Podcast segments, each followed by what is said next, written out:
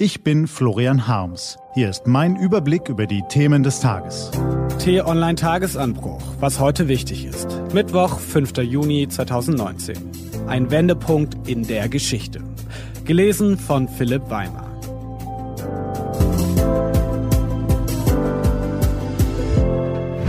Was war? Ein Kriminalfall erschüttert Hessen. Der CDU-Politiker Walter Lübcke ist erschossen worden. Im Jahr 2015 hatte er über eine Flüchtlingseinrichtung gesagt, wer mit den hiesigen Werten nichts anfangen könne, sei frei, Deutschland jederzeit zu verlassen. Daraufhin wurde er im Internet angefeindet und erhielt Morddrohungen. Wurde er nun tatsächlich ermordet? Verdächtige gibt es bislang nicht. Doch Rechtsextreme bejubeln das Verbrechen in den sozialen Netzwerken. Der Fall zeigt uns exemplarisch, wie Kriminelle im Netz ungestört Hass sehen können und wie Facebook und die YouTube-Mutter Google mit dem Hass Klicks generieren, um ihren Profit zu mehren. Solche Hetze darf nicht ohne Folgen bleiben. Nicht nur für die Täter. Ohne Plattformen wie YouTube und Facebook wären sie kaum wahrnehmbar. Solche Netzwerke machen oft aus Einzelgängern erst Gruppen bis hin zu Kameradschaften übelster Form, kommentiert die Frankfurter Allgemeine Zeitung. Wann trauen sich deutsche Europapolitiker endlich gegen die Lobby der amerikanischen Tech-Konzerne in Brüssel einzuschreiten und wirksame Regeln gegen Hass, Lügen und Verleumdung im Web durchzusetzen? Solange allerdings der Fraktionschef einer Regierungspartei sich weigert, überhaupt mal in die Netzwerke hineinzuschauen, wird da wohl eher nichts passieren. Auch so gesehen braucht Deutschland dringend andere Entscheider. Was steht an? Auf t-online.de geht's heute auch um diese Themen.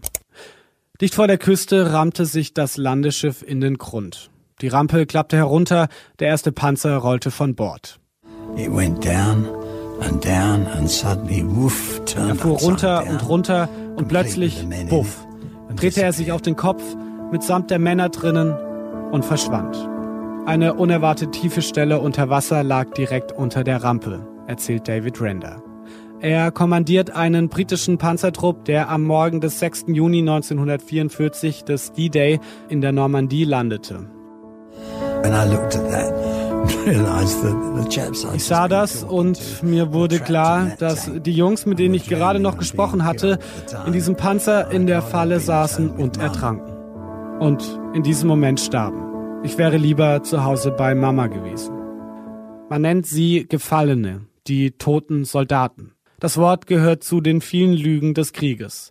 Es klingt tragisch, aber fast schon elegant. Doch niemand fällt im Krieg nur so zu Boden. Von den Zerfetzten müsste man sprechen, den Verbluteten, von denen, die gefangen in ihrem Panzer bis zuletzt das Wasser steigen sahen, bevor es sie ertränkte.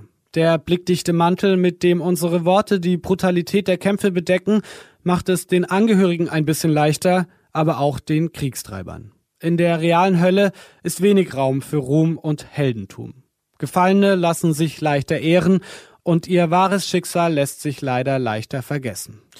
Umso mehr müssen wir denen Respekt zollen, die vor 75 Jahren sehenden Auges in das Gemetzel an den Stränden der Normandie marschiert sind, die den Horror ertrugen, um dem Naziterror in Europa ein Ende zu bereiten.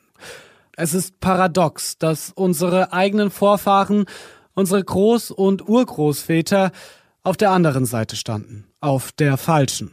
Aber auch das zeichnet uns aus. Wir sind keine Herde. Wir gehören nicht zu einem Rudel, wo nur die Blutsbande zählen, deshalb ehren wir diejenigen, die der Gerechtigkeit gedient und für sie ihr Leben riskiert haben. Für die auf der anderen Seite, unsere Verwandten, darf Trauer genügen.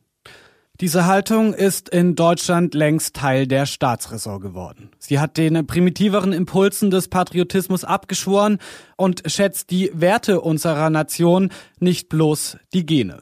Norbert Röttgen, der Vorsitzende des Auswärtigen Ausschusses im Bundestag, hat T-Online-Chefredakteur Florian Harms diese Sätze dazu gesagt. Für Europa und Deutschland ist der D-Day ein Wendepunkt in der Geschichte, der uns für immer dankbar auf den mutigen und selbstlosen Einsatz von amerikanischen, britischen und vielen weiteren Soldaten unterschiedlicher Nationalitäten blicken lässt. Zu dieser Bereitschaft, gemeinsame Ziele vor nationale Interessen zu stellen, müssen wir dringend zurückfinden. Denn noch nie waren die Staaten, die vor 75 Jahren so viel für Europa und die Welt erreicht haben, so zerstritten wie heute. Die Institutionen wie die EU und die NATO, aber auch die UN, die in der Nachkriegszeit geschaffen wurden, müssen verteidigt und gleichzeitig im Hinblick auf die neue geopolitische Situation in unserer Zeit fortentwickelt werden. Von den Stränden der Normandie führt der Weg also direkt ins Hier und Jetzt. Im britischen Portsmouth, wo die Invasionsflotte damals in See stach, wird US-Präsident Trump heute gemeinsam mit Angela Merkel, Emmanuel Macron und der britischen Königin Elizabeth II. an der Gedenkfeier teilnehmen und sicher auch ein paar Worte über das historische Ereignis sagen. Wir dürfen gespannt sein, ob er ähnlich weise Schlussfolgerungen wie ein deutscher Außenpolitiker daraus zieht.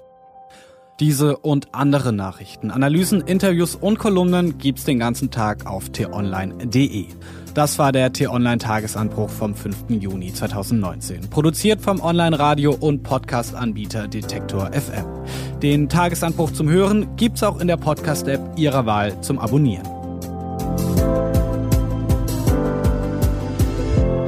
Ich wünsche Ihnen einen frohen Tag. Ihr Florian Harms.